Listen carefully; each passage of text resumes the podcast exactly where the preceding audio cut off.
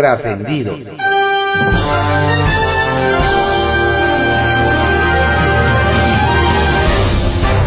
Continuamos con la audiosíntesis informativa de Adriano Ojeda Román, correspondiente al martes 6 de diciembre de 2022. Demos lectura a algunos trascendidos que se publican en periódicos capitalinos de circulación nacional. Templo Mayor, por Fray Bartolomé, que se publica en el periódico Reforma. En el Partido Naranja, los ánimos se pusieron al rojo vivo. Y no es para menos pues se está viendo que no están tan unidos como se creía. Cosa de ver que en la Convención Nacional de Movimiento Ciudadano el gran ausente fue el gobernador Enrique Alfaro. Más de un asistente al cónclave emesista preguntó por qué no estaba ahí el mandatario de Jalisco. Lo que se dice en Guadalajara es que no lo invitaron y que tampoco le interesaba ir. Según esto, Dante Delgado y su equipo dirigente le han venido regateando al Faro su peso y su valor dentro del partido. Que en pocas palabras no le quieren dar juego pese a que el jalisciense fue quien los llevó a brillar en la cancha electoral al arrebatarle la gubernatura de Jalisco al PAN. De ahí que resulta todavía más significativo el hecho de que Samuel García se destapara para la presidencia justamente en la convención de su partido. Ayer mismo Enrique Alfaro dio un manotazo estatal en la mesa al llamar al orden a los semesistas que quieren sucederlo y que ya andan de pleito. Sin embargo, da la impresión de que fue una de esas jugadas al estilo te lo digo Guadalajara para que lo entiendas convención nacional. Ándale, por fin la mañanera podría ponerse interesante. Resulta que el presidente acusa a la senadora Xochitl Gálvez de querer quitar los programas sociales de su gobierno. Pero el señalamiento no fue bien verificado, por decirlo de una manera amable. Y ahora la legisladora está pidiendo derecho de réplica. La legisladora presentó como prueba un video de hace apenas una semana, en el que se le ve diciendo que esos apoyos económicos son necesarios también presentó como evidencia su voto en favor de incluir en la Constitución la pensión para adultos mayores. De ahí que para aclarar la, divergencia entre los otros datos y la realidad, la senadora está pidiendo que le den derecho de réplica en la mañanera, para aclararle las cosas al presidente. ¿Aceptará AMBLO el reto? ¿O eso de aclarar difamaciones a políticos de oposición no forma parte del diálogo circular? Es pregunta de la que ya se pueden imaginar la respuesta. Favor de abrochar sus cinturones, pues se pronostican fuertes turbulencias para las aerolíneas mexicanas. Y todo porque el presidente pareciera obsesionado en derribarlas con sus cuestionables decisiones de política aérea. De entrada, ya anunció que las líneas aéreas nacionales tendrán que enfrentar la competencia desleal del propio gobierno, mientras empresas privadas quiebran o alguna otra van saliendo del temido Chapter 11, como Aeroméxico. La aerolínea de las Fuerzas Armadas nace con todo el respaldo del subsidio oficial. Y no solo eso, la nueva línea gubernamental tendrá un privilegio nunca visto, pues al mismo tiempo controlará cuatro aeropuertos. Para colmo, AMLO también quiere abrir los cielos nacionales a aerolíneas extranjeras mientras las naciones cargan el lastre de que el gobierno perdió la categoría 1. Da la impresión de que en Palacio Nacional consideran más peligrosa un 737-800 que una AK-47. Circuito Interior que se publica en el periódico Reforma. El emblemático edificio de Insurgentes 300 ya le dicen el condominio machos, por las veces que los publicistas juegan al gato y al ratón con las autoridades. Aunque ya se había retirado por ser ilegales la megalona envolvente, volvió a ser colgada en el inmueble. Por lo pronto, el secretario de Desarrollo Urbano y Vivienda, Carlos Ulloa, pidió a las empresas que quiten de nuevo su publicidad y a las marcas que se anuncian que busquen medios que no sean chuecos. ¿Será suficiente un llamado a misa cuando algunos publicistas a veces no entienden ni con demandas? Es pregunta sin consideración. Cuando fue subsecretario de Gobierno Ricardo Peralta, se hizo tristemente célebre por haber dicho veladamente a quienes organizaban la caminata por la paz, a chillidos de marrano, oídos de chicharronero. Y lo hizo a pesar de las acusaciones por corrupción a su paso por aduanas. Pues cuentan que el mentado personaje aseguró hace poco que está considerando seriamente buscar ser jefe de gobierno de la Ciudad de México en 2024. Pues que es que él sí sabe cómo ganarse el corazón de los chilangos. Increíble que a pesar de tanto lodo, siga creyendo que sus chicharrones todavía truenan. El Caballito, que se publica en el periódico El Universal. Desfile de corcholatas en informe de Sheinbaum. Nos platican que el informe de la jefa de gobierno, Claudia Sheinbaum, con motivo de su cuarto año en el cargo de arranque del quinto, sirvió para el desfile de las corcholatas para sucederle del puesto en el 2024. Ahí estuvo el secretario de Seguridad Ciudadana, Omar García Harfush, la alcaldesa de Iztapalapa, Clara Brugada, así como el presidente nacional de Morena, Mario Delgado, quienes se tomaron una foto juntos. También estaban la secretaria de Bienestar, Ariadna Montiel, quien también ha sido mencionada para pelear la candidatura, y el secretario de Gobierno Martí Batres. Por cierto, la titular de la Secretaría de Seguridad y Protección Ciudadana Rosa Isela Rodríguez, esta vez no acudió como lo solía hacer en los informes de gobierno como enviada del presidente Andrés Manuel López Obrador. Se encontraba fuera de la ciudad con el secretario de Gobernación, Adán Augusto López. Surgen quejas por despidos en Morena. Nos cuentan que empezaron a surgir quejas sobre cómo se están procesando los acuerdos al interior de Morena en la Ciudad de México que preside Sebastián Ramírez. Por ejemplo, nos cuentan que en la alcaldía Miguel Hidalgo, donde no gobiernan, hay militantes que mandaron cartas a los dirigentes para quejarse de despidos del instituto político que consideran injustificados porque forman parte de la llamada cuarta transformación y no les explican las razones. Otro caso es Azcapotzalco, donde gobierna la oposición, donde se reportan despidos, pero ahí sí hay señalamientos de que están dando las gracias a los simpatizantes del canciller Marcelo Ebrard.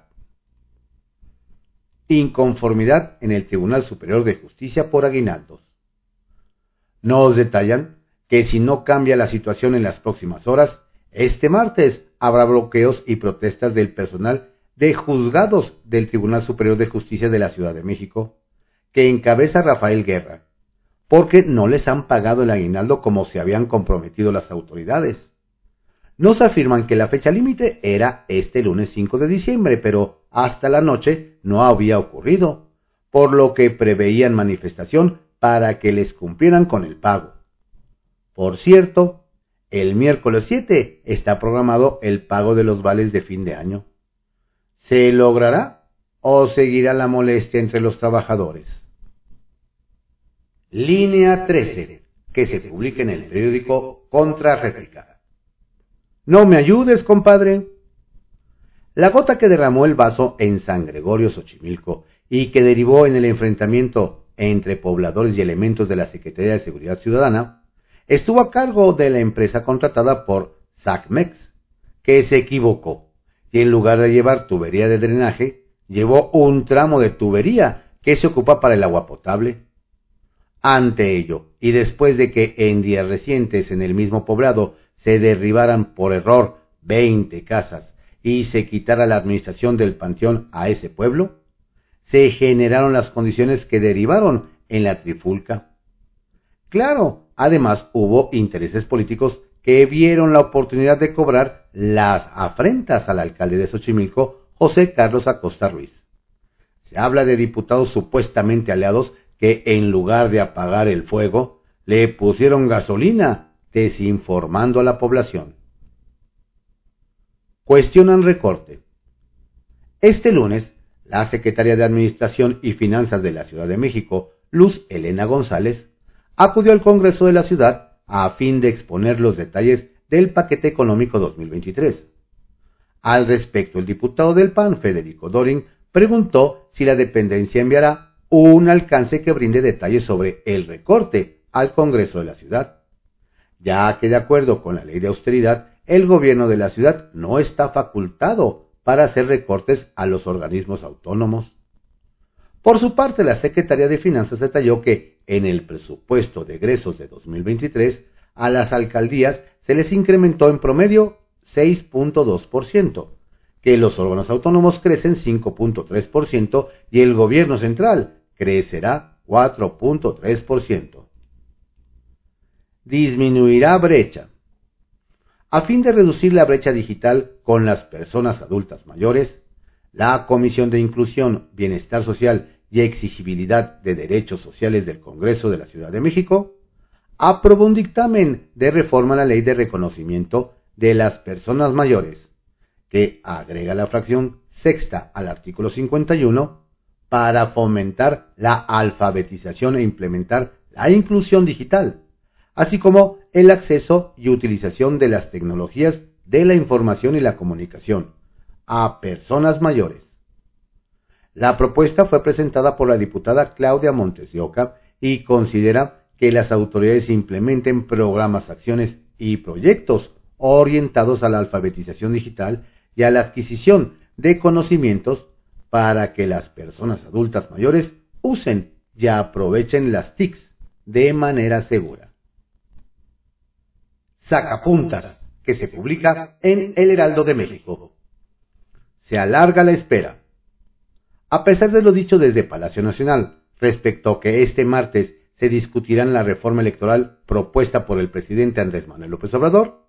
La bancada de Morena en la Cámara de Diputados, que coordina Ignacio Mier, se prepara para posponer una vez más la discusión del proyecto en espera de que este miércoles llegue a San Lázaro el llamado Plan B, es decir, la reforma a leyes secundarias.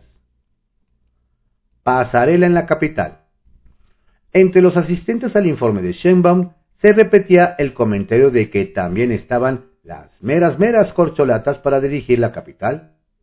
Se trataba de tres personas, el jefe de la policía Omar García Harfuch, la alcaldesa de Iztapalapa Clara Brugada y el dirigente de Morena Mario Delgado. Finanzas sanas para 2023.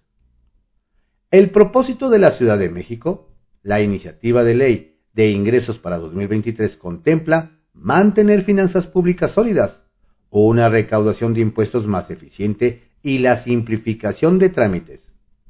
También prevé una estrategia para prevenir y detectar delitos fiscales y una mejor coordinación con el Ejecutivo Federal. Todos estos fueron temas que abordó Luz González, secretaria de Administración y Finanzas, en su comparecencia ante el Congreso Capitalino. Contrastes naranjas el gobernador de Jalisco, Enrique Alfaro, se aleja de Movimiento Ciudadano.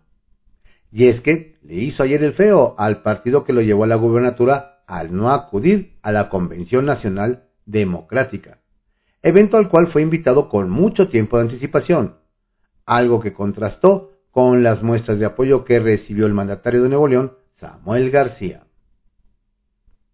Perfilan a un ganador. Después de que varios jugadores retiraron sus fichas y abandonaron la posibilidad de adquirir Banamex, fue Grupo México, del magnate minero Germán Larrea, el que busca concluir con todos los términos para la posible adquisición del Banco Mexicano, de Citigroup Incorporation. Se dice incluso que ya hasta tiene el visto bueno del presidente López Obrador. Trascendió que se publique en el periódico Milenio. Trascendió que el senador Félix Salgado Macedonio emplazó a los aspirantes presidenciales morenistas, Claudia Sheinbaum, Adán Augusto López, Marcelo Ebrard y Ricardo Monreal y Gerardo Fernández Noroña, a sentarse a tomar un café para enviar un mensaje de unidad a los ciudadanos, de cara a la sucesión 2024, y pidió que nadie se vaya del movimiento porque en la política hay tiempos apenas horas después de que el presidente ratificara su hermandad con los tres primeros y zanjara que con el Zacatecano no tiene problemas. Trascendió que Ricardo Monreal, por cierto, propuso un debate entre las corcholatas en medio del abucheo en Hidalgo durante su participación en el informe de actividades del senador Nabor Rojas Mancera, por lo que expuso que él lo único que desea es participar con la honestidad y verticalidad, y preguntó a los inconformes si esto les duele. Muchos de los que gritan son nuevos, son neomorenistas, son los mismos que estaban adelante durante el acto de toma de posesión de Julio Menchaca y que siguen a un aspirante, comentó el legislador. Trascendió que el canciller Marcelo Ebrard llamó a ser optimistas durante la cumbre de las 100 empresas más importantes de México 2022, en la que habló sobre fuertes flujos de inversión que vienen para México y un fortalecimiento importante del peso. Nos están viendo como un país que tiene una oportunidad de oro, expuso el secretario de Relaciones Exteriores. Trascendió que el gobernador de Jalisco, Enrique Alfaro, salió al paso de las versiones sobre su no asistencia a los trabajos de la Convención Nacional de Movimiento Ciudadano de lunes y martes en el World Trade Center de la Ciudad de México, señalando que como militante sí fue invitado, pero declinó acudir debido a que son días hábiles y ya tenía actividades oficiales programadas. Aseguró que no hay distanciamiento ni rompimiento alguno con su partido y sugirió a todos serenarse y calmar su calentura. Justo cuando el mandatario de Nuevo León, Samuel García, salió con que siempre sí, alza la mano para la grande. Confidencial, que se publica en el periódico El Financiero. Sortea trampa Monreal. Sin perder la calma, el senador Ricardo Monreal supo revertir el mal momento que querían hacerle pasar simpatizantes de una de las corcholatas oficiales. Resulta que el delegado de bienestar, Abraham Mendoza, a quien se le identifica con Claudia Sheinbaum, se presentó con un grupo de personas al informe del senador Nabor Rojas para boicotear la participación del coordinador de la bancada de Morena en el Senado. Lo cierto es que Mendoza terminó quedando mal con su candidata, pues nos cuentan que sus acarreados se fueron callando en cuanto el líder legislativo les expresó que ya sabía de la emboscada, pero decidió asistir, solo sin nadie que lo acompañe para darle la cara y dialogar con ellos, porque lo que busca para el partido es que haya democracia y unidad. Cachetada con guante blanco. A Laida se le desborda la inseguridad. El secretario de Marina, Rafael Ojeda, exhibió ayer lo que en estas páginas se dijo hace ya varios meses y que por alguna razón nadie en el gobierno de Campecho Federal había atendido. Y es que aquel estado, paraíso por su gente, arquitectura y hermosas playas, está perdiendo la tranquilidad. Desde que llegó la gubernatura la morenista Laida Sansores, los índices de inseguridad han crecido exponencialmente. Cifras del gobierno federal revelan que hay delitos con alza de hasta mil por ciento. Pero Sansores hace como que no pasa nada. Ella está más entretenida en exhibir en sus martes del jaguar a políticos, tanto los apestados de Morena como opositores. Xochitl toca la puerta de Palacio. Con la novedad de que la senadora panista Xochitl Galvez envió una carta nada menos que al inquilino de Palacio Nacional, a quien le solicitó un espacio en su conferencia mañanera para aclarar su postura sobre los programas sociales. En la misiva, la legisladora hidalguense, quien recordó que ella votó a favor de elevar los programas sociales a rango constitucional, expresa. Solicito un espacio en la misma tribuna desde la cual, el día de hoy, o sea ayer, usted me atribuye comentarios que yo no he vertido en el sentido de que se eliminen los programas sociales. Veremos qué responde el presidente. Regaña Morena a los rectores. Fuerte fue el regaño ayer, otra vez, de la aguerrida diputada Inés Parra, ahora a los rectores de las universidades públicas, al recibir en San Lázaro a los directivos de la ANUYES, que entregaron sus estados financieros auditados del ejercicio 2021 a comisiones. La morenista les reclamó a gritos que revisen y sancionen los casos de acoso sexual y corrupción. Revisen las denuncias de hechos en procesos contra funcionarios de la UAM, de mujeres trabajadoras administrativas de la Contraloría adscrita a la Rectoría General, que fueron despedidas injustamente por denunciar actos de corrupción, acoso sexual, abuso de autoridad y laboral. Y les remató. Autonomía no es igual a delinquir sin que se les castigue. Consejeros de un moderado. Quien ahora salió asesor fue el senador Félix Salgado Macedonio, pues recomendó a las corcholatas presidenciales tomarse un café juntos y mandar mensaje de unidad porque así en la oposición morirían de rabia. De Alfaro, la cumbre naranja. El gobernador de Jalisco, Enrique Alfaro, no llegó al encuentro de las corcholatas emesistas. Dentro del partido nos dicen que tuvo un asunto que tratar de emergencia, por lo que no pudo estar presente en el evento. Y mientras Alfaro se despistaba, el gobernador de Nuevo León, Samuel García, aprovechó para sacar la cabeza y apuntarse para la contienda. Aunque mientras a él le aplaudían a su compañero y amigo Luis Donaldo Colosio, le coreaban como presidente presidente. Algo se mueve dentro de MC. Pepe Grillo, que se publica en el periódico La Crónica. Plan B, onda expansiva. Hoy es el día del Plan B de la reforma electoral. Una vez que no pudo soltar la bomba constitucional, el presidente López Obrador va por una guerra de guerrillas, para agarrar terreno poco a poco, pellizcando por aquí y por allá. Una cosa es cierta, las cosas en materia electoral no se quedarán como están. Vienen cambios tan profundos como lo permitan las leyes secundarias sin generar reclamos constitucionales. El debate de las leyes secundarias en materia electoral decidirá, en buena medida, el futuro de la Alianza Va por México.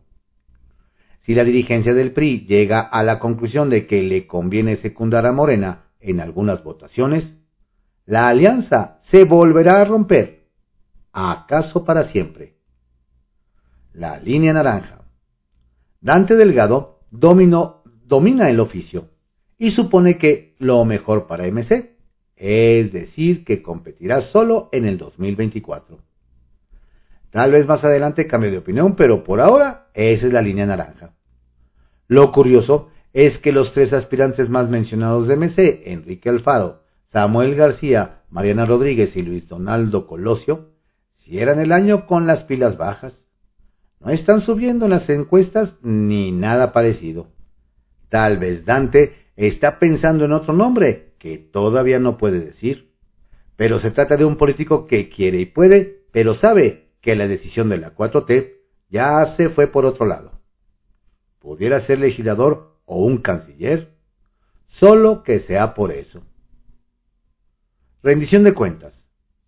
Se agradece la transparencia, incluso el afán didáctico del ejercicio de rendición de cuentas de Claudia Sheinbaum con motivo de su cuarto año frente a la Ciudad de México.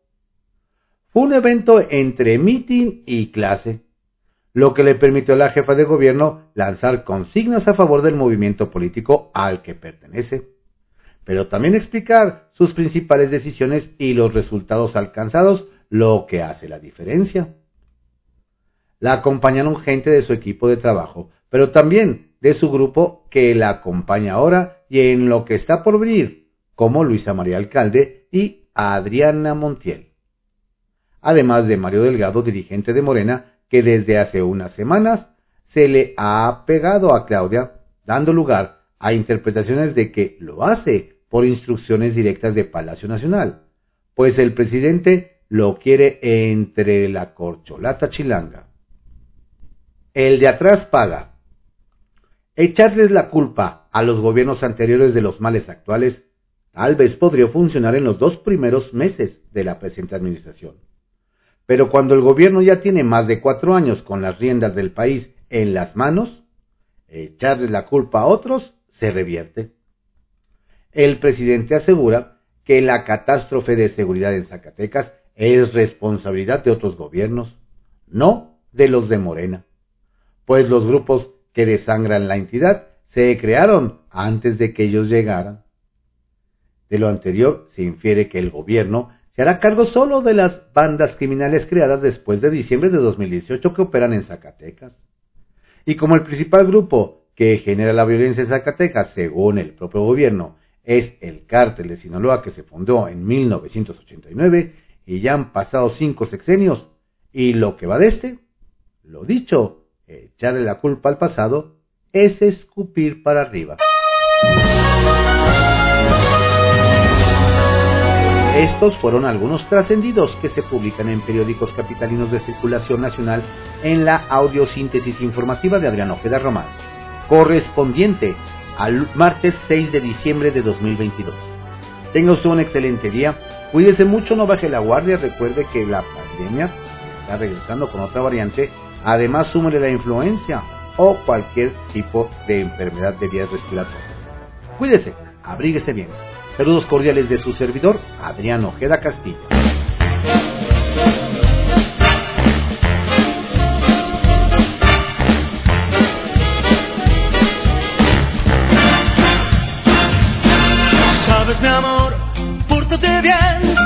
Llorar, ya sabes por qué. Santa Cruz llegó a la ciudad. Todo lo apunta, todo lo ve, sigue los pasos estés donde estés, Santa Cruz llegó a la ciudad.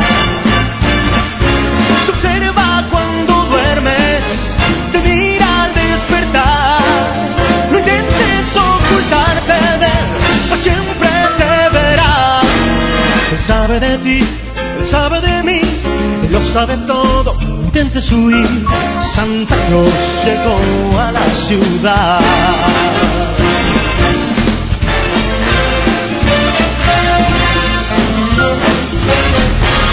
Santa Claus llegó a la ciudad.